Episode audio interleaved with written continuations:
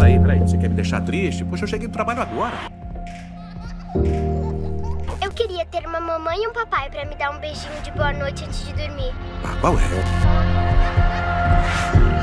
O passatempo favorito da Liz é bater a porta na nossa casa. Não é minha mãe! Tia Lita não para um segundo de fazer birra. Eu não quero isso! Não, hoje não é dia de batatinha. Me dá isso aqui.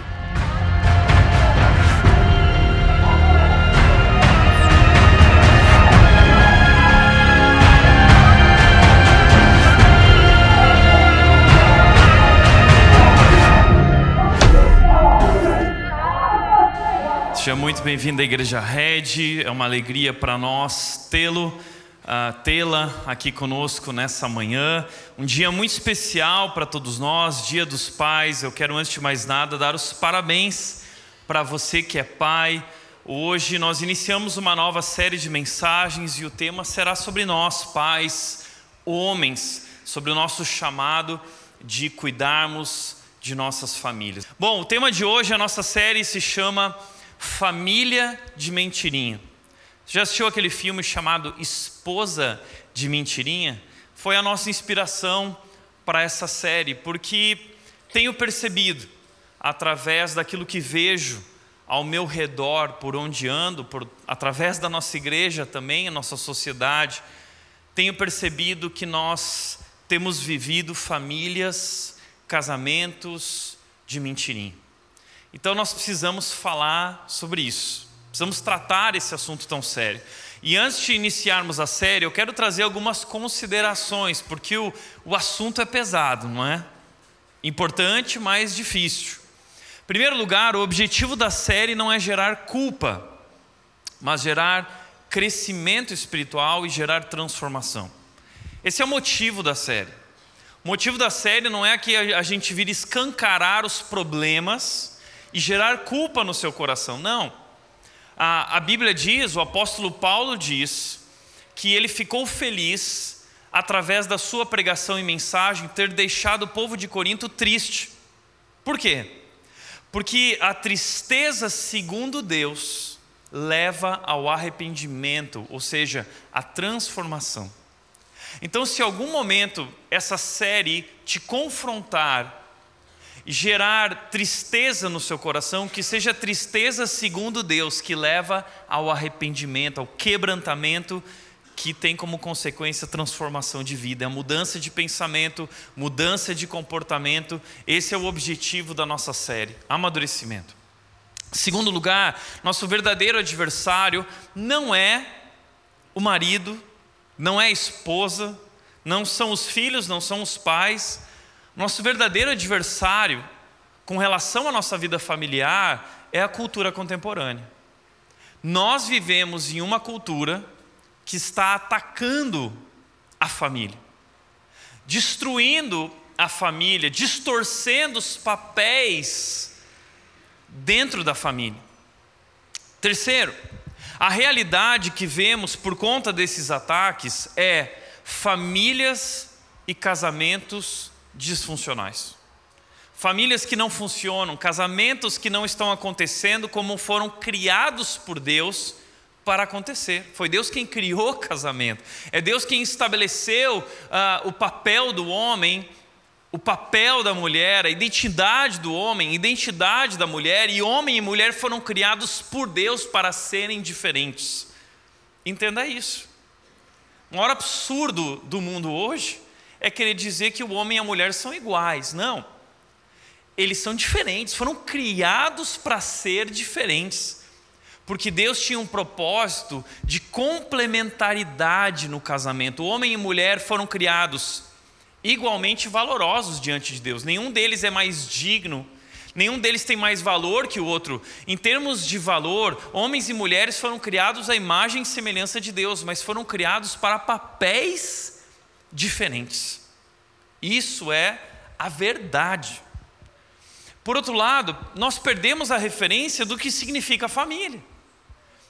Porque a cultura contemporânea diz para nós que, por exemplo, o feminismo diz para nós, combatendo a família, o feminismo diz para nós que a, a mulher, o papel do pai, o papel da mãe, o papel do homem, o papel da mulher, como nós concebemos no passado, são meras construções sociais. E assim eles vão destruindo essa identidade, os papéis, o valor de cada um, colocando um contra o outro e destruindo a família. Por isso, nós vamos nessa série olhar para o Evangelho olhar para a palavra de Deus e, acima de tudo, olhar para a cruz. Porque a cruz fornece a nós o poder e o modelo para nós sermos bem-sucedidos e felizes na nossa vida familiar. Grava isso. É o Evangelho, é a cruz que traz poder para nós sermos felizes na nossa vida familiar. E mais, é a palavra de Deus que nos traz o modelo de acordo com a vontade, o plano de Deus para casamento, família, masculinidade, feminilidade, paternidade, família, casamento, tudo. É a palavra de Deus que nos traz a verdade. E sabe que algo que eu tenho lido num livro que está me impactando muito, e se eu fosse indicar um livro sobre família, eu indico esse. A família em meio à tormenta do Russell Moore, como a cruz redefine o lar. Esse livro é incrível, é um livro denso, é um livro grande. Se você não gosta de ler, não leia, ele é grande, mas é um livro incrível. E o autor diz o seguinte: o único porto seguro para uma família assolada por tempestades é um lar marcado pela cruz. Todo lar é assolado por tempestades.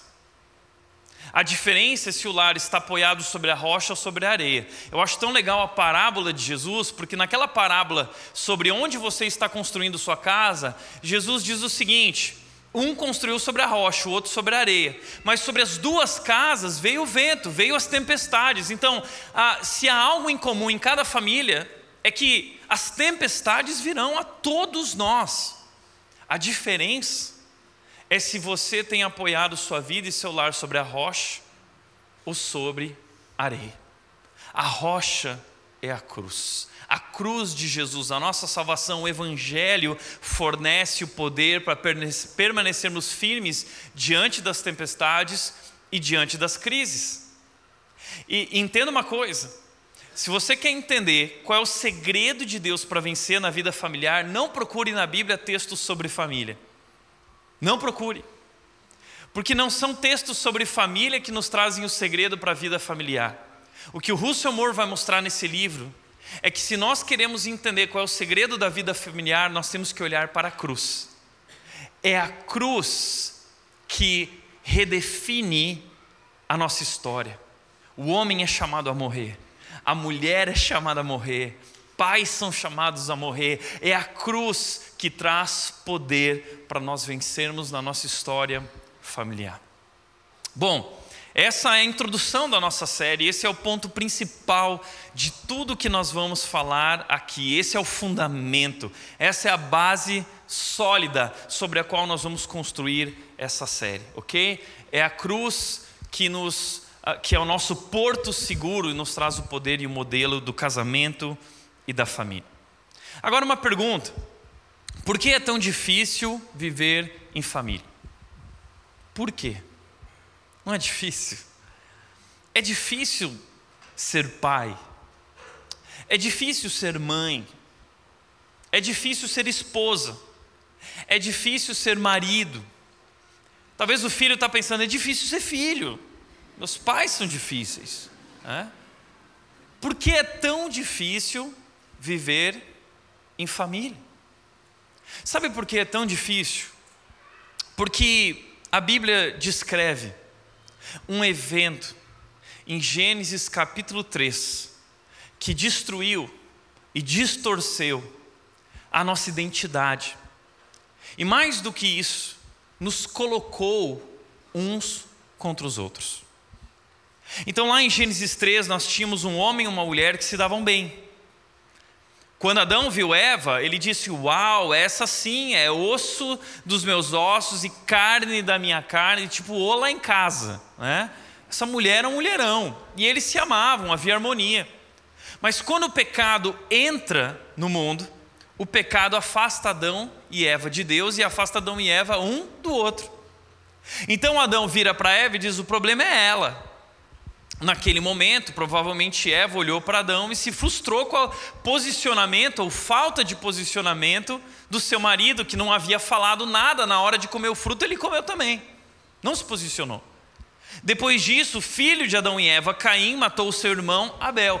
Ou seja, a primeira família da história é uma família assolada por crises, tempestade, pelo pecado, uma família que vive a ruptura com Deus e por conta da ruptura com Deus é assolada por crise, separação e ruptura entre si, desarmonia, marido contra esposa, esposa contra marido, filhos contra pais, pais contra filhos, irmão contra irmão. É daí que surgem todas as crises e é por isso que é tão difícil. Agora, quem foi que seduziu Adão e Eva? A serpente. O problema foi a serpente. E a serpente, o diabo, nosso inimigo, é aquele que assola a família, que tenta destruir a família, porque sabe que o poder para destruir a sociedade está em destruir a família. Como disse Rui Barbosa, a família é a célula máter da sociedade. Se o diabo quer destruir o mundo e separar o mundo do plano de Deus e do próprio Deus, o que ele precisa fazer? Separar a família de Deus, destruir a família, desconfigurar a família, e assim ele consegue destruir a sociedade. Então, essa primeira família serve como essa célula máter da qual a, a, a sociedade vai sendo construída. E agora, como nós podemos reconstruir? A única maneira de reconstruir, redimir a família e a história das famílias é Cristo Jesus. Toda família precisa de Jesus, entenda isso. Não existem famílias perfeitas, porque todas as famílias são influenciadas pelo pecado, que nos direciona a um coração egoísta, orgulhoso, um coração, nós homens nos tornamos mandões, não temos mais paciência, não temos perseverança, não temos amor. Esse é o pecado dentro de nós que desconfigurou ah, quem nós somos, desconfigurou nossa masculinidade. Por isso, Malaquias 4, 6 é um texto muito importante para nós que diz o seguinte: Ele fará que o coração dos pais volte para seus filhos e o coração dos filhos volte para seus pais. Do contrário, eu virei e castigarei a terra com maldição. Um detalhe importante sobre esse versículo: esse é o último versículo do Antigo Testamento. Depois desse texto, há um período de silêncio de 400 anos até a vinda de Jesus. E que interessante, porque como último texto do Antigo Testamento, ele tem muita importância. E o que Malaquias está falando? Malaquias está descrevendo o momento da história de Israel em que as famílias e gerações estavam separadas, estavam é, rompidas, pais que não, não cuidavam dos filhos, filhos que não respeitavam os pais. E foi isso que levou a sociedade de Israel à decadência. O problema é a família, a família é a célula máter. Então Malaquias traz essa profecia de que Deus enviaria um profeta que pregaria a palavra de Deus. E ao pregar a palavra de Deus, apontando para a vinda do Messias, o Messias então poderia curar o coração, o seio familiar e colocaria, converteria, transformaria as nossas relações familiares. É isso que Cristo veio fazer. Ele virá para transformar as nossas relações familiares. Pais cuidarão dos seus filhos, filhos respeitarão os pais. E se nós queremos uma nova sociedade, se nós queremos um novo Brasil, se nós queremos um novo reino, um novo tempo, não há outra maneira senão converter o nosso coração e converter e transformar as nossas relações. Só Cristo pode fazer isso. Só a cruz pode fazer isso. É a cruz que redefine o lar, o Evangelho. Por isso, primeiro tema que eu gostaria de conversar com você hoje é homens de mentirinha. Nós vamos começar pelo homem. Quem é o homem? Qual é o papel do homem? Eu fiz uma pergunta ah, no meu Instagram para as mulheres. Na sua visão, qual o maior problema dos homens na vida familiar? E muitos homens responderam também, decidiram entrar na briga e responder. E os homens responderam que o problema deles na vida familiar são as suas mulheres. Então, antes de mais nada, eu sei que você, mulher, aí tá, já tá, fala, né? Saiba que vai chegar a sua vez também, ok, mulher? Mas as mulheres ah, soltaram o verbo e eu fiquei assustado. É, eu procurei resumir em quatro palavras aquilo que as mulheres colocaram, resumindo o que elas colocaram. Em primeiro lugar, a maior reclamação disparado, disparado das mulheres foi omissão. Os homens são omissos. Os homens, eles não participam da vida do lar, eles não são parceiros nas tarefas domésticas, eles não assumem o seu papel de liderança, de pastoreio, de educar os filhos, eles terceirizam essa responsabilidade para as mães, para a escola, para a igreja, Muitas vezes chegam em casa, sentam no sofá e ligam a televisão, pensando no seu conforto, dizendo: Ah, porque eu estou trazendo sustento para casa e o resto é com você. Então, a omissão de diversas maneiras e perspectivas foi o ponto mais ah, levantado pelas mulheres. O segundo ponto, e paz, as mulheres colocaram infidelidade. Homens que traem as suas esposas. Muitas, muitas mulheres falaram isso. Homens que ah, agem como se não fossem casados. Homens que curtem outras mulheres, fotos de outras mulheres nas redes sociais. Homens que conversam e desabafam sobre sua intimidade, não com a esposa, mas com outras mulheres e dá desculpa de que não conversa com essa mulher, mas conversa com outras, porque a sua mulher não vai entender. A verdade é que a mulher entende muito bem e vai trazer a verdade à tona, a verdade da qual muitos homens não querem ser confrontados, não querem tratar. Então, muitos homens traem, muitos homens são infiéis com suas esposas. Terceiro lugar, imaturidade.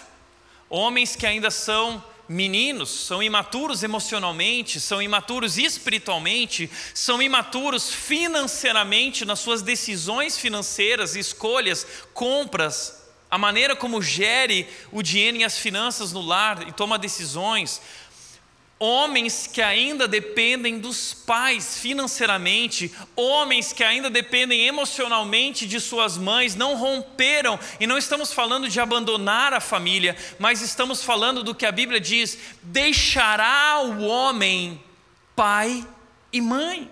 O que significa deixar pai e mãe? Maturidade maturidade emocional, maturidade espiritual, maturidade financeira, para então assumir uma esposa e filhos e ser líder de uma nova família. Homens maturos, meninos. E quarto lugar, egoísmo. Homens que só pensam em si mesmos e quando a coisa aperta para eles, quando as crises familiares começam a assolar a vida familiar, quando são confrontados, ao invés de se quebrantarem, pedirem perdão, se arrependerem e assumirem uma nova postura, preferem abandonar a família. Eu não aguento mais. Eu vou viver minha vida. Eu quero uma mulher que satisfaça os meus desejos e você já não me satisfaz. Então, homens que estão dispostos a abandonar a sua família e os seus filhos para viver um prazer com uma outra mulher isso se chama puramente egoísmo. É a marca do pecado em nossas vidas. Por isso a pergunta é: qual é o problema dos homens? Qual é o problema com os homens? E sabe, existe um livro muito. Bom, nós estamos diante da crise da masculinidade. Né? O nosso mundo, nós temos de um lado ah, homens que são adolescentes, irresponsáveis, frágeis, omissos. Por outro lado, nós temos o outro extremo, que são homens violentos, abusivos, autoritários e machistas. Ah, nós estamos vivendo esses extremos e nos falta uma referência do que significa a verdadeira masculinidade. A nossa equipe de comunicação nos ajudou desenvolvendo isso, uma masculinidade, por outro lado, uma masculinidade fragilizada, do Ken, né, que é um banana, o Homer Simpson, que é aquele cara pai banana também, e do outro lado, nós temos uma masculinidade tóxica do Joey do Friends, que é o pegador, que pega todas, né? Eu não vou citar nomes, a gente quase colocou a foto de um outro cara aqui, mas acharam melhor não, tá? mas você sabe de quem eu estou falando. Masculinidade toca, pega todo mundo, não está nem aí. Esse é o machão, é o que pega todas, né? Por outro lado, esse rapaz aqui, o homem violento, né? Dan, você acabou de mostrar que você é um noveleiro. Porque eu nem sabia quem era, foi a equipe de comunicação que mandou por aqui. Olha só. Agora, o que eu quero que você entenda é que a crise da masculinidade começou no Gênesis. A crise do homem começa em Adão. Existe um livro fantástico chamado Silêncio de Adão, do Larry Crabb, em que ele fala sobre essa omissão do homem no momento em que a mulher uh, come o fruto ou a mulher é seduzida por Satanás, onde estava o homem e por que o homem não se posicionou dizendo não vamos comer ou eu não vou comer? O silêncio de Adão, a omissão de Adão, ele não estava presente ou presente estava ausente, não se posicionou, é a sua omissão. Então, desde Adão, a reclamação do mundo e das mulheres é omissão. Adão foi omisso. E Larry Crabb diz o seguinte: o silêncio de Adão é o começo da falha de cada homem, da rebeldia de Caim à impaciência de Moisés, da fraqueza de Pedro até a minha falha em amar bem a minha esposa. E é um retrato inquietante, mas revelador da natureza do nosso fracasso.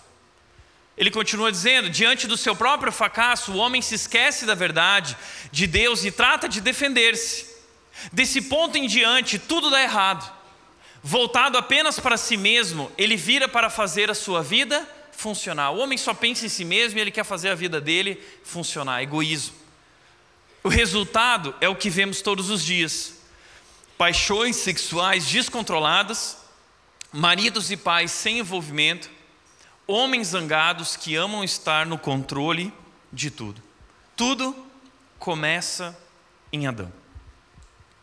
Mas o problema não é Adão o problema é o pecado. Como disse Paul Tripp, o pecado me faz ser menos do que o, o pecado me faz ser menos do que o homem que Deus projetou para eu ser. O pecado roubou, afetou a nossa verdadeira masculinidade. E por causa disso, eu preciso de graça transformadora e perdoadora. Qual é o problema do homem? O pecado. O que os homens precisam? Da graça transformadora e perdoadora de Deus. Os homens precisam de Deus.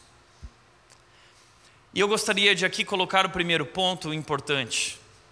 Se nós queremos voltar à nossa verdadeira masculinidade, se nós queremos nos tornar os homens que Deus nos projetou para ser, nós precisamos ser homens piedosos, homens que buscam a Deus, homens que se rendem diante da cruz homens que amam e seguem os passos de Jesus. Só assim nós vamos poder retornar ao projeto de Deus para a masculinidade, nos tornando homens de verdade, nos tornando homens fortes. Homens fortes são homens piedosos, homens fortes são homens de caráter. Isso é ser um homem forte. O problema é que nós perdemos as referências. Nós vivemos em uma sociedade que nos apresenta referências como essas, de uma masculinidade tóxica, ou referências como a de uma, ma uma masculinidade fragilizada. Nós precisamos de boas referências do que é a masculinidade saudável, bíblica, segundo o projeto de Deus. E nesse sentido, eu tive uma referência na minha vida. Você sabe, eu já contei inúmeras histórias. E essa foto é um momento em que, ah, poucos dias antes da morte do meu pai, talvez três dias antes da morte dele, eu lembro que nós estávamos juntos no hospital e ele disse: Tiago, você pode me dar a sua mão? Meu pai nunca tinha pedido para eu dar a mão para ele. E naquele momento, quando eu dei a mão para ele, eu entendi esse ciclo da vida. Deus falou tanto comigo através daquele gesto, porque ali agora estava aquele homem forte, que me protegeu, que cuidou de mim, dos meus irmãos, da minha mãe, aquele homem que proveu tudo que nós precisávamos para crescer e se desenvolver e nos tornarmos os homens que nós nos tornamos, aquele homem que transmitia segurança para mim, agora precisava da minha mão. E ali, quando eu dei a mão para ele, eu senti Deus falando comigo e dizendo o seguinte: Tiago, chegou a sua vez de ser homem, como esse homem foi homem na sua vida. E eu quero te dizer, Tiago, que você vai se tornar pai. Foi o que Deus falou comigo. Dois meses depois, a Nata estava grávida a Mel nasceu. E Deus tem falado constantemente comigo através dessa imagem, desse momento, dizendo: Tiago, agora não são mais histórias que você viveu com seu pai, agora são as suas histórias com a sua filha. Seja um homem de verdade, o homem que a Mel precisa. Para quem sabe, um dia a Mel, quando for buscar um outro homem para se casar, ela possa buscar um homem à sua imagem um homem como o pai dela foi homem na vida dela. Então, esse é o meu grande desafio, esse é o seu grande desafio na vida dos nossos filhos, nos tornarmos a referência para eles, porque a maneira como nossos filhos vão olhar para Deus está intimamente ligada à maneira como eles nos enxergam. A visão que os nossos filhos têm de Deus passa pela lente da nossa paternidade. Por isso, você a tua vida, o teu caráter influencia diretamente a visão que os teus filhos terão a respeito de Deus. Então, você precisa ser homem de verdade. E o texto que eu quero deixar para você é 1 Coríntios 13, 11, que diz: Quando eu era criança, falava, pensava e raciocinava como criança, mas quando me tornei homem, deixei para trás as coisas de criança quando me tornei homem. Homens, nós precisamos nos tornar homens de verdade, deixar para trás as coisas de menino, as coisas de criança e nos tornarmos os homens que Deus nos projetou para ser. E baseado nisso, eu quero te apresentar na palavra de Deus e naquilo que eu vi na referência do meu pai, três atitudes de um verdadeiro homem. Três atitudes de um homem de verdade. A primeira atitude, um homem de verdade protege a sua família. Um homem de verdade protege a sua família. Neemias 4,9 diz: Mas nós oramos a nosso Deus e colocamos guardas na cidade, de dia e de noite, para nos proteger. Neemias é um homem que fala que está convocando os homens e os guardas para proteger a cidade de Jerusalém. Os seus muros haviam sido derrubados, destruídos, a cidade estava à mercê, era uma cidade perigosa, e Neemias está preocupado com a segurança. Então ele diz que tomou uma decisão: proteger a cidade, colocar os homens para guardar a cidade. Colocamos guardas na cidade de dia e noite para nos proteger. E homem, eu e você, Fomos chamados por Deus, de acordo com nossa criação, identidade, vocação, a proteger a nossa família, a nossa casa, o nosso lar, garantir segurança para nossa esposa, garantir segurança para os nossos filhos. E nós não estamos sozinhos, nós temos Deus conosco Deus é nosso parceiro para protegermos nossas famílias. Por isso Neemias disse: Mas nós oramos a nosso Deus. Neemias sabe que em tudo depende do poder de Deus, da graça de Deus, da presença de Deus na sua vida, na sua história.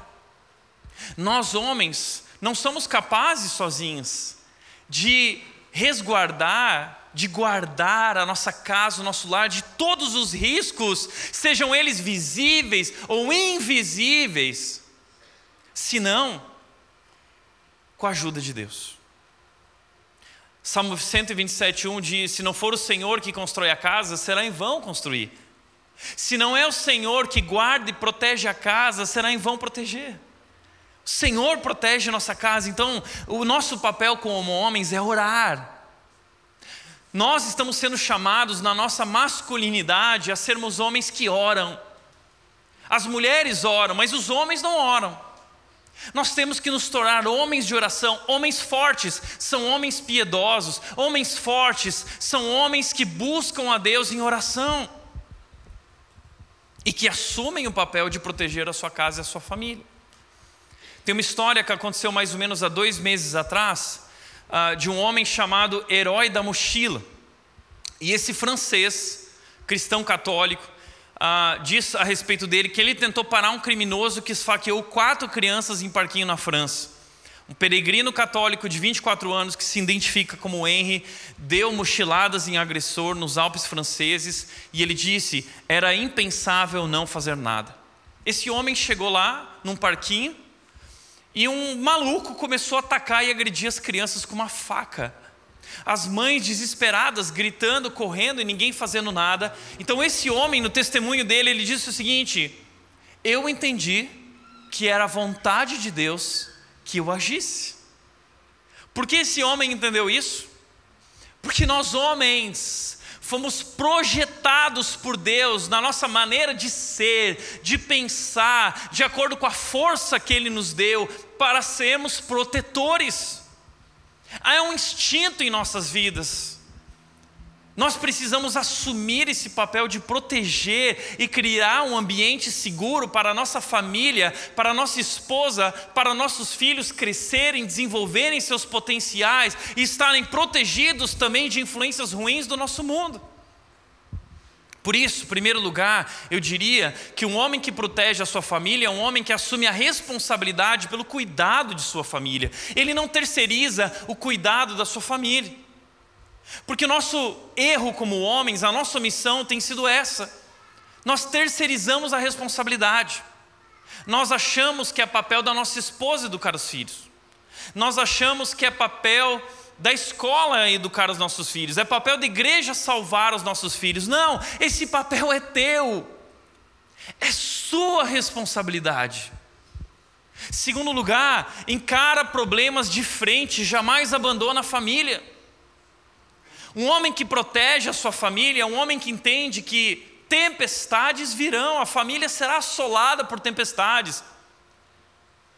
Nós, maridos, seremos confrontados por nossos pecados e erros. O casamento existe para isso para expor nossas fraquezas, para expor nossos pecados, e os teus pecados ficarão escancarados diante da tua esposa. E sabe o que Deus quer que você faça? Abra os ouvidos para ouvir o que ela está dizendo, porque Deus está usando a vida dela para mostrar o pecado na tua vida. Ao invés de fugir, abandonar, quebrante-se diante de Deus. Aprenda a pedir perdão, aprenda a perdoar, aprenda a encarar de frente a realidade sobre a sua imaturidade, sobre o seu pecado e quando vierem crises e tempestades, não abandone sua família, lute firme. Você é o último a abandonar o barco. Isso é ser homem. Você é o capitão da sua família e é o primeiro a pular do barco. Terceiro lugar, homem de verdade que protege sua família, faz sacrifícios para garantir o bem-estar familiar. Faz sacrifícios. Eu não chego em casa depois de um dia cansativo e sento no sofá. Ah, agora é minha hora. Não, meu amigo. Tua esposa passou o dia trabalhando. E deixa eu te falar uma coisa: os homens vivem esse mito de que o trabalho deles é mais pesado que o trabalho da mulher, das mulheres donas de casa. Não é. Não existe trabalho mais pesado que o trabalho de uma mãe que fica em casa cuidando dos filhos. E deixa eu dizer uma coisa, nesse sentido, eu quero aplaudir as mulheres que foram abandonadas pelos homens e que hoje acumulam dois empregos, são donas de casa e precisam trabalhar pelo sustento dos filhos. Essas mulheres merecem honra. Essas mulheres merecem o nosso amor e dedicação. Eu conheço muitas mulheres aqui assim, que além de cuidar da família e dos filhos, porque o marido abandonou e foi embora, precisam trabalhar para garantir o sustento deles. Que mulheres incríveis. Mas um homem de verdade, ele abre mão do conforto pessoal dele, dos desejos pessoais dele, para servir a sua esposa para servir o seu filho, para servir a sua filha, para investir tempo na vida familiar. Como aquela história, lembra? Quando a Nath estava no porpério e ah, nós tivemos uma discussão no quarto. Aquele dia minha mãe estava em casa e eu saí do quarto, bati a porta, eu cheguei na sala, eu virei para minha mãe e eu disse: Mãe, hoje está difícil. E minha mãe virou para mim e disse: Morra morra para si mesmo. Esse é o momento que sua esposa mais precisa de você. Sabe como Deus quer que eu e você lideremos as nossas famílias? Não é mandando nelas, não é controlando a nossa esposa, é morrendo para si mesmo.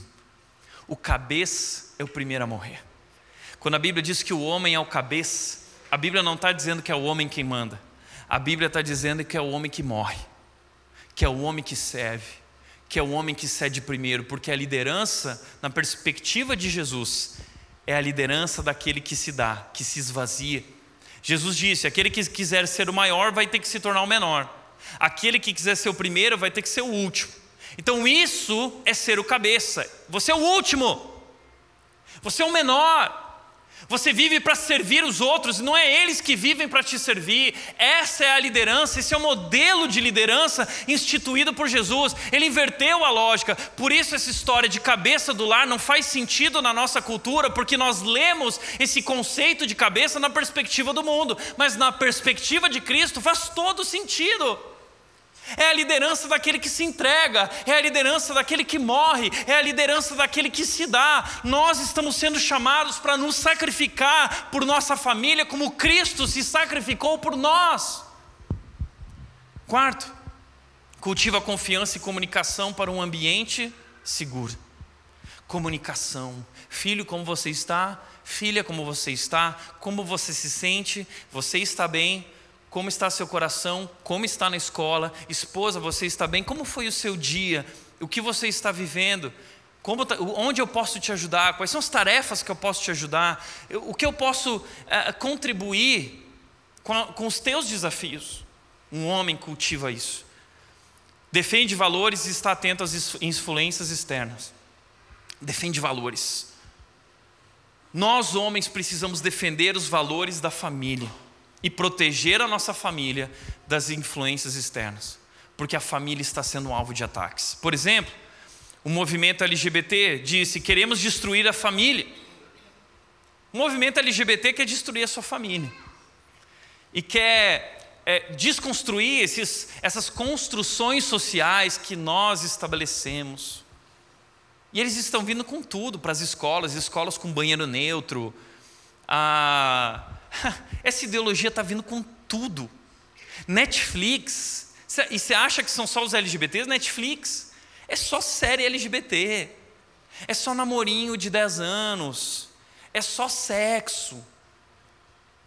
É esse tipo de coisa. E você está protegendo sua família, você está assumindo esse papel de defender valores e, e, proteger sua família dessas influências externas. Porque se seu filho passa mais tempo assistindo Netflix do que na igreja, ou se seu filho passa mais tempo assistindo Netflix do que ouvindo seu pai a respeito da Bíblia, o que você acha que está influenciando mais ele? Essa mulher, da, um dos pilares do feminismo, disse: A família nuclear deve ser destruída e as pessoas devem encontrar formas melhores de viver em sociedade. Seja qual for o seu sentido, a dissolução das famílias é um processo objetivamente revolucionário. Esse é o objetivo: destruir a família, e eles estão destruindo. E quem está por trás disso? Nós sabemos quem está por trás disso. Ele sempre esteve desde o Gênesis e ele continua agindo. E o que você está fazendo? Como você está protegendo a sua família? Porque eles têm um plano muito claro. Um coral ah, de homossexuais LGBT declarou isso. Nós vamos converter os seus filhos. O diabo tem um plano claro: converter o teu filho. E talvez ele já fez.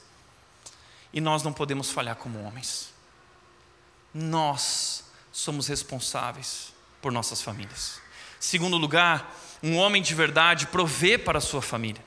O texto bíblico diz: O Senhor Deus colocou o homem no jardim do Éden para cultivá-lo e tomar conta dele. Nós somos como homens colocados no jardim para trabalhar e prover. Esse é o nosso papel: trabalhar e prover. Isso não quer dizer que a mulher é dona de casa e não deve trabalhar. Pelo contrário, as mulheres também podem e devem trabalhar. E deve ter direitos também, como o homem tem no trabalho. Mas é nosso papel garantir que nossa família estará provida de todas as suas necessidades. E se você não assume esse papel, 1 Timóteo 5,8 diz: aqueles que não cuidam dos seus, quem são os seus? A tua família, a tua esposa, os teus filhos, aqueles que não cuidam dos seus, especialmente dos de sua própria família, negaram a fé e são piores que os descrentes. São, negaram a fé e são piores que os descrentes. Teve um dia que um homem que não é da nossa igreja ligou por conta da sua esposa que é da igreja. Ah, porque ela está querendo me colocar na justiça, porque eu não estou conseguindo pagar. Eu quero conversar com você, eu quero pedir ajuda. Eu falei: não vem. Não vem que eu vou chamar a polícia. Não vem. Pior que descrente. Se você decidiu fugir da sua família, se você decidiu fugir, tem a hombridade suficiente de bancar a sua família. É o teu papel e Deus vai te cobrar isso um dia.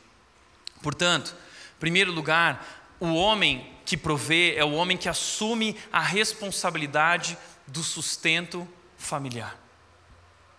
E ele dá a possibilidade da mulher escolher se ela quer trabalhar ou se ela quer cuidar dos próprios filhos.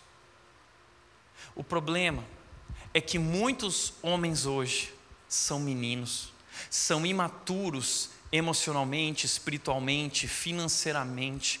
Isso promove um estrago no casamento e na família, na vida dos filhos. Como disse Mark Driscoll, casamento é para homens e não para meninos. Meninos que se casam não se tornam homens, eles destroem mulheres.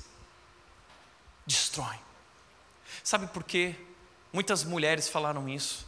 Homens que não deixaram pai e mãe, dependem da mamãe ainda financeiramente, dependem do papai ainda financeiramente. A Bíblia diz: deixará homem pai e mãe. O homem deixa pai e mãe, ou seja, o homem se tornará maduro o suficiente, maduro espiritualmente, maduro emocionalmente, maduro financeiramente, para poder cuidar, guardar, proteger da sua esposa e dos filhos que ela pode gerar. O pastor Mark Driscoll conta uma história quando ele estava dormindo e durante a madrugada o telefone tocou, ele ficou desesperado, atendeu o telefone, era um jovem. Pastor, você não vai acreditar o que aconteceu. Ele disse: O que aconteceu? Eu acabei de ver mulher pelada na internet, pornografia. Me ajuda, pastor. E o pastor disse: Eu vou te ajudar. Faz o seguinte: primeiro, toma vergonha na sua cara. Segundo, Desliga esse telefone agora, vai dormir e amanhã acorda bem cedo e arruma um emprego. Vai trabalhar e trabalha, trabalha, trabalha, trabalha. E quando você tiver condições de bancar uma mulher e os filhos que ela pode gerar, você casa com ela, leva ela para a lua de mel e na lua de mel ela vai tirar roupa para você e aí você vai poder ver mulher pelada. Esse é o caminho. Você quer ver mulher pelada, quer desfrutar, você tem que bancar. É isso que a Bíblia diz: deixar o homem, deixar o homem pai e mãe. O problema é que também muitas mulheres erraram e erram Porque no desejo de não perder o homem, não perder o namorado, um meio de prender ele é através da relação sexual, porque o que o homem quer é isso. Então, para não perdê-lo, com medo de ficar sozinho, a mulher cede. Então, ele não precisa crescer e amadurecer para ter aquilo que ele quer. Ele já manipula você ali e ele vai continuar manipulando você pelo resto da sua vida. E ele vai destruir a sua vida. A postura das mulheres deveria ser: Está vendo isso aqui? Tô. Você gosta? Uau, adoro. Então, sabe o que você vai fazer? Vai trabalhar, vai bancar. E quando você tiver condições de bancar isso aqui, te, você casa comigo, banca meu casamento, eu quero um vestido assim, tá? E aí nós nos casamos e eu tiro a roupa para você na lua de mel. Até lá, meu amigo, trabalhe muito e busque a Deus. Essa deveria ser a postura. Por isso, a, o homem está aberto a ajustes financeiros e toma decisões sábias para garantir a estabilidade financeira. Está aberto a ajustes financeiros. Está aberto a baixar o padrão. Porque garantir segurança para uma mulher não significa ter muito dinheiro. Não, você pode garantir segurança e estabilidade com pouco dinheiro. Meu pai trabalhou no comércio a vida inteira. Meu pai era comerciante, ganhava bem pouquinho. Mas ele conseguiu garantir, através de ajustes financeiros e decisões sábias, na ponta do lápis, estabilidade, segurança, garantindo que minha família estaria bem, garantindo que nossa família, que os filhos poderiam se desenvolver também. E se desenvolveram. Incrivelmente, Deus abençoou. Além disso, coloca as necessidades familiares acima dos seus desejos pessoais. É isso. Não, não é o meu carrão, eu sei, você quer um carrão, mas a tua família vem antes do carro. Você quer uma TV maior, mas a família vem antes da televisão. Você quer roupa, você quer aquela vida, você quer aquele estilo, você quer ter sempre a barba arrumadinha, mas a tua esposa vem antes da tua barbinha arrumadinha. Desculpa os barbeiros aqui. Tá? A tua família é prioridade. A gente se preocupa demais com a nossa aparência, a gente se preocupa demais com a foto do Instagram, a gente se preocupa demais com o nosso corpo musculoso, mas não se preocupa com a nossa vida de piedade, proteger e guardar e prover para a nossa família. Além disso, o homem que provê, ele trabalha duro e persevera diante dos desafios profissionais. Ele não é mimimi, ai, mas eu não gosto desse chefe, eu não gosto desse trabalho. Deixa eu te falar uma coisa: meu pai trabalhou acho que 40 anos no comércio. Eu tenho certeza absoluta que não era o trabalho que ele sonhava e que ele amava. Mas ele não estava ali porque era aquilo que ele amava. A questão não é fazer o que você ama. A questão é amar o que você faz. Porque você sabe a importância, o significado e o propósito daquilo. Eu não lembro de um dia que meu pai faltou o trabalho. E a questão para ele não era como ele se sentia no trabalho, era como sua família estava bem provida e tinha um futuro, graças aos sacrifícios dele pessoais. Portanto, não venha com esse papo de que teu chefe é difícil. Talvez você precisa voltar dois, três mil anos atrás, quando os homens acordavam e iam para a guerra, para enfrentar batalhão, com espada na mão, enfrentavam no caminho ursos, enfrentavam leões. E hoje você quer falar, ah, mas meu chefe. Ah. Vira homem. Vira homem. Por favor, persevere, meu amigo. Persevere. Nós somos extremamente frágeis. O homem provê. Terceiro e último lugar, cultiva um ambiente de apoio e encorajamento, incentivando todos a desenvolverem seus potenciais. E por último lugar, um homem de verdade pastoreia a sua família. Um homem de verdade protege, provê e pastoreia a sua família. Efésios 6, 1 a 3 diz: Filhos, obedeçam a seus pais no Senhor, porque isso é o certo a fazer. Honre seu pai e sua mãe. Esse é o primeiro mandamento com promessa: se honrar pai e mãe, tudo lhe irá bem e terá longa vida na terra. Veja o que o texto diz: qual é o papel dos filhos? Filhos, obedeçam a seus pais no Senhor, porque isso é o certo a fazer. Pais, orientam, educam, colocam regras. Filhos obedecem e se submetem. Isso é o certo a se fazer. Por isso, não caia nessas mentiras de novos métodos de criação de filhos, de não, porque você não, você não pode usar a palavra não para o seu filho. Não use não. É o diabo falando lá, não usa não. De, a, a, valorize a autonomia do seu filho. Autonomia. Autonomia é o que o diabo sugeriu para Adão e Eva lá naquela árvore. Vocês não precisam de Deus. Autonomia. Deus disse não. Esse Deus é chato. Deixa eu te falar uma coisa. Não é bênção na vida dos filhos. O não protegeu, o não me guardou.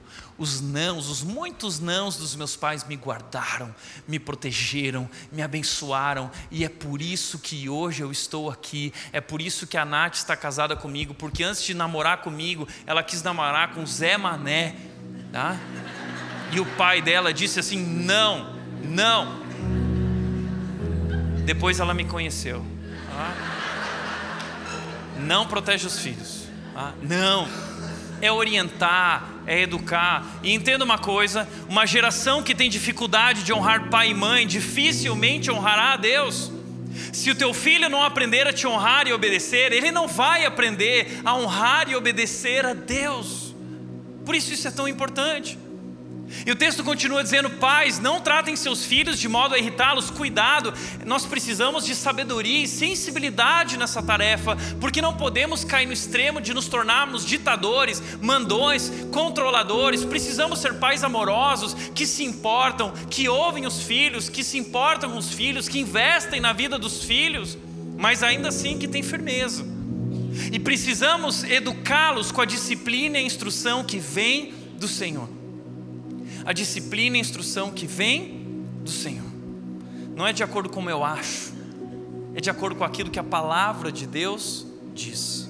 A palavra aqui, disciplina, é a palavra paideia, que significa treinamento, é colocar nossos filhos em um treinamento para que eles se tornem aquilo que Deus os criou para ser. Por isso, em primeiro lugar, o, o homem que pastoreia o homem que serve como um exemplo de fé e caráter para a sua família é um homem que serve de exemplo de fé e caráter para a sua família. Deixa eu te dizer uma coisa. Exemplo de fé. Se você é casado, é teu papel orar pela tua esposa. Se você tem filhos, é teu papel orar pelos teus filhos. Porque entenda de uma vez por todas, a sua família tem um pastor. Esse pastor é você. Eu sou pastor desse grande rebanho, mas você é pastor desse pequeno rebanho na tua casa. E a palavra de Deus não pode estar aberta apenas nessa casa, ela tem que estar aberta na tua casa. Orar não é algo que acontece só nessa casa, precisa acontecer na tua casa. Nós somos uma família estendida que serve de exemplo para você, para que você faça na sua casa aquilo que nós fazemos nessa casa. Porque os teus filhos te seguem. E se você adorar a Deus, os teus filhos vão adorar a Deus. Se você orar, os teus filhos vão orar. Se você amar a Deus, os teus filhos vão amar a Deus. Se você vir à igreja, os teus filhos virão à igreja. Se você tiver interesse pela palavra de Deus, os teus filhos terão interesse pela palavra de Deus. Se você obedecer a Deus, os teus filhos irão também obedecer a Deus. Os teus filhos te seguem. Você é a referência e o exemplo deles. Você é o pastor deles. Charles Spurgeon disse: a felicidade de uma família está intimamente ligada à piedade do homem que a governa. Deixa eu te falar uma coisa. Se você não tem uma vida de piedade, devoção a Deus, você já perdeu, tua família já perdeu, teus filhos já perderam. Que a graça de Deus esteja sobre a tua casa. E é o que tem acontecido, por exemplo, com mulheres que foram abandonadas pelo marido. Essas mulheres merecem nosso amor, nosso apoio, nossa honra. São mulheres que têm uma dupla jornada, cuidam dos filhos e trabalham fora para poder sustentar os filhos. E tem que educar espiritualmente os filhos, causa da omissão dos homens. Mas além de nos tornarmos exemplos de fé, precisamos ser exemplos de caráter. Homens infiéis, homens que curtem fotinho no Instagram de outras mulheres, homens que se abrem com outras mulheres, homens que consomem pornografia e a pornografia vai destruir sua vida, o teu adultério, a tua infidelidade vai destruir teu casamento. Como disse o Terry Crews, por anos meu segredinho sujo foi que eu era viciado em pornografia. Se tornou um problema tão grande que eu não contava para ninguém. A pornografia realmente bagunçou a minha vida de várias formas, afetou tudo. O teu segredinho sujo vai afetar teu casamento. O teu segredinho sujo vai afetar a vida dos teus filhos. O teu segredinho sujo vai afetar o casamento dos teus filhos no futuro, os teus netos. O teu segredinho sujo promete prazer, mas ele vai te entregar culpa e solidão e destruir a tua família. Trate, quebrante-se, arrependa-se, abandone, coloque-se diante da cruz. Segundo, dedique tempo para ensinar valores, orientar e corrigir. Dedicar tempo requer tempo. Ensinar, educar, corrigir requer tempo. Educação exige tempo, paciência, perseverança. Semana passada, domingo, eu saí daqui. No domingo de manhã, eu tinha assinado muitos livros. Eu estava bem cansado. Cheguei em casa, bem no momento em que a Mel tinha esvaziado uma gaveta inteira de documentos e estava tudo bagunçado no chão. E a Nath virou e falou assim: Filha, você vai guardar. Ao invés de eu ir para a televisão, nós nos olhamos. E a, e a Mel virou e disse assim: Dois anos, ela entrou na fase que é chamada de Terrible Two. E tá terrible mesmo, tá? Tá terrível. Não vou guardar. Não quero guardar. Tá desafiando. E aí nós falamos: Vai guardar. Nós fomos juntos até o quarto, com paciência, com amor e firmeza você vai guardar. Não, eu vou sair daqui. Você não vai sair daqui. Nós ficamos ali 40 minutos, num processo de conversa, num processo de disciplina, num processo de orientação, até que ela guardou. Juntos, pai e mãe. No outro dia, na minha segunda-feira de folga, eu estava no sofá deitado com a Mel. Ela tinha deixado o carrinho dela cair no chão, as coisinhas dela caíram. Ela virou para mim, espontaneamente, e disse: Pai, tem que guardar, né? Tem. Vamos guardar juntos. Nós levantamos e fomos guardar. E eu vou ter que repetir isso. Nós temos que repetir. É esforço, é tempo, é instrução. Porque deixa eu te dizer uma coisa. Esse papo, tá? que o mundo fala. Ah, porque os nossos filhos eles nascem neutros e nós vamos dar forma a eles. Mentira. Nossos filhos são esponjas neutras. Não, nossos filhos não são esponjas neutras. É claro que a criação, o ambiente afeta e influencia a vida deles. Porém, crianças não nascem neutras. Crianças nascem com definições pré-estabelecidas de fábrica. As crianças elas já vêm com identidade, com gênero, com propósito de vida definidos pelo Criador. Mas por conta do pecado elas nascem com a marca do pecado, que se manifesta nessa inclinação que elas têm para desobedecer e para se afastar de tudo que elas foram criadas para ser.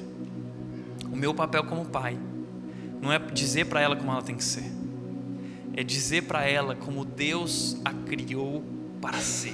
E garantir que ela andará no caminho do Senhor, para que ela possa ser o que Deus a criou para ser. E conhecer a identidade que Deus definiu para ela, conhecer o gênero que Deus definiu para ela. E biologicamente evidencia isso e para compreender o propósito que Deus tem e escreveu para os dias da vida dela. Só que o pecado quer afastar ela de mim e colocá-la diante da morte do perigo. Por isso, muitas vezes eu estou no shopping. Recentemente eu fui no Jaraguá e a Mel agora está com esse costume. Ela sai correndo ela vai embora. Ela não olha para trás, ela não se importa. Ela não olha, ela vai. E eu vou atrás, eu não tiro os olhos dela. E esses dias eu estava no Jaraguá e ela voltou, ela estava lá na frente, ela voltou, ela veio até mim, tinha pessoas olhando, ela virou para mim e fez assim: Pai, fica aqui. E eu parei, ela virou e saiu correndo de novo embora. Sabe o que ela quer? Ela quer liberdade, ela quer autonomia. E sabe que a atitude da Mel tem me ensinado muito sobre a minha relação com Deus. Muitas vezes nós agimos assim com Deus. Deus, fica aqui, deixa eu viver minha vida. Adão e Eva agiram assim: Deus, fica aqui, deixa que a gente toca na sua vida. Nós queremos autonomia, nós queremos escolher, nós queremos liberdade gente quer fazer do nosso jeito. E aí deu tudo errado e sempre dá. Longe de Deus, nós estamos em perigo. Longe de mim, da minha proteção, do meu pastoreio, a minha filha está em perigo. Os seus filhos estão em perigo. Está disposto a ouvir, entender e apoiar esposa ou filhos. Deus quer falar com você através da sua esposa e dos seus filhos. Deus está tratando você através da tua família. Cria um ambiente de amor onde todos podem crescer juntos, um ambiente de não violento, mas um ambiente onde é possível conversar, apontar erros, tratar pecados e falhas, pedir perdão e a reconciliação. Ore e busca orientação espiritual para a família, homens que oram, homens que buscam a Deus, homens que entendem que ser forte é reconhecer a sua fraqueza e depender sempre da graça de Deus. Portanto, como disse o Paul Tripp, por que um Deus de perfeita sabedoria pediria pessoas inadequadas que realizassem uma tarefa tão importante? Porque Ele nos deu essa missão. Nós somos inadequados. Deus chama pessoas incapazes para realizar tarefas importantes, porque seu objetivo final não é o seu sucesso imediato. O objetivo de Deus não é que você tenha sucesso imediato. O objetivo de Deus é que você venha conhecê-lo e amá-lo e descansar em Sua graça, depender da graça dEle, da ajuda dEle e viver para a glória dEle. Portanto, Ele não age para que sua vida como pai ou mãe seja fácil, previsível e livre de dificuldades. Não, Ele envia tormentas. Deus permite tormentas para provar se tua casa está construída sobre a rocha ou sobre a areia. Ele o chama para fazer o impossível, e em sua busca por socorro, você encontre mais do que socorro, encontre Deus. Não fuja.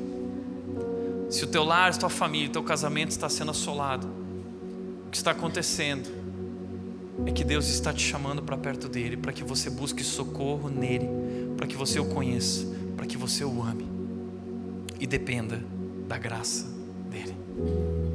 Portanto, para refletir e praticar, primeiro, como você pode aplicar os princípios de proteção, provisão e pastoreio em sua própria vida e família. Essa é a tarefa de casa. Essa semana, eu quero te convidar, homem, você parar para pensar, notar isso. Como eu posso aplicar proteção, provisão, pastoreio no meu relacionamento com esposa e filhos. Segundo, o que você precisa fazer para fortalecer a sua integridade e se tornar um exemplo de fé. Deus tem falado muito isso comigo. Às vezes eu olho para Mel, eu olho para Nath, para a família que Ele me deu, e eu fico muito feliz. E eu digo, Deus, como eu posso proteger guardar isso para sempre? E Deus tem me dito uma palavra: caráter. O futuro da Mel depende do teu caráter. Se você lutar pelo teu caráter, eu lutarei pelo futuro da Mel. Se você quer proteger o coração da tua esposa, caráter, caráter. Ser homem de verdade não é ter um corpo sarado, é ter um caráter aprovado. Por último, é o seu compromisso com Deus que irá determinar o sucesso e a felicidade da sua vida familiar. Larry Crabb termina dizendo: Como Adão, nos esquecemos de Deus e permanecemos em silêncio, omissos. E Satanás continua obtendo um número excessivo de vitórias em nossa sociedade, igrejas e famílias. Está na hora, está na hora Essa é a hora dos homens recobrarem a voz, de ouvirem a ordem de Deus e de se posicionarem. E a cruz de Cristo Jesus torna essa nova história possível, reconciliando nossas famílias, reconstruindo nossas histórias. Busque a Jesus. Quebrante-se diante de Jesus. Por isso, nesse momento, eu quero convidar os homens dessa igreja, pais, ou que desejam ser pais, a ficarem de pé. Eu quero deixar aqui um manifesto aos pais. Fica de pé. Eu quero dizer que se chegou a hora de nós levantarmos a voz e nos posicionarmos, esse é o nosso posicionamento. Manifesto homens fortes. O homem forte não é o que conquista mais mulheres. O conquistador, garanhão, é na verdade um menino ferido e inseguro que precisa provar sua força pela quantidade de mulheres que leva para a cama. Forte é o homem que encontra uma mulher virtuosa e caminha com ela até o altar. Forte é o homem que resiste às tentações e nunca trai a sua mulher. Forte é o homem que é provedor e não deixa faltar nada na sua casa. Forte é o homem que dá possibilidade à sua mulher se ela quer trabalhar fora ou criar os próprios filhos. Forte é o homem que não aceita violência, mas cria um ambiente de amor, perdão e reconciliação. Forte é o homem que sacrifica os seus desejos e conforto pessoal para investir tempo com sua esposa e filhos. Forte é o homem que se torna um herói aos seus filhos aos olhos de seus filhos. Forte é o homem que aprendeu a ouvir e valorizar o conselho de sua esposa. Forte é o homem que sabe expressar amor e carinho sem medo de parecer menos masculino. Forte é o homem que encoraja o crescimento da sua esposa, reconhecendo que o sucesso dela não ameaça o seu. Forte é o homem que morre para si mesmo e ama sua esposa com o amor incondicional de Cristo Jesus. Forte é o homem que cultiva mais do que um corpo sarado, mas busca um caráter aprovado. Forte é o homem cuja família diz: Nós temos orgulho do homem que você se tornou. Forte é o homem que segue a liderança de outro homem mais forte ainda. Forte é o homem que segue e imita os passos de Jesus.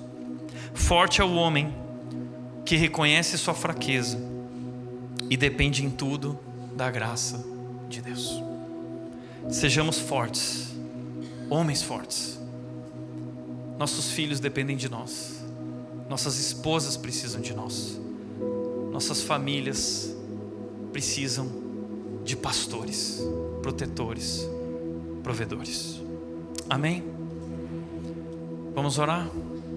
Pai, nós como homens, nos rendemos nesse momento aos pés da cruz, porque compreendemos que o pecado roubou a nossa verdadeira masculinidade, nos tornando homens egoístas, violentos, controladores,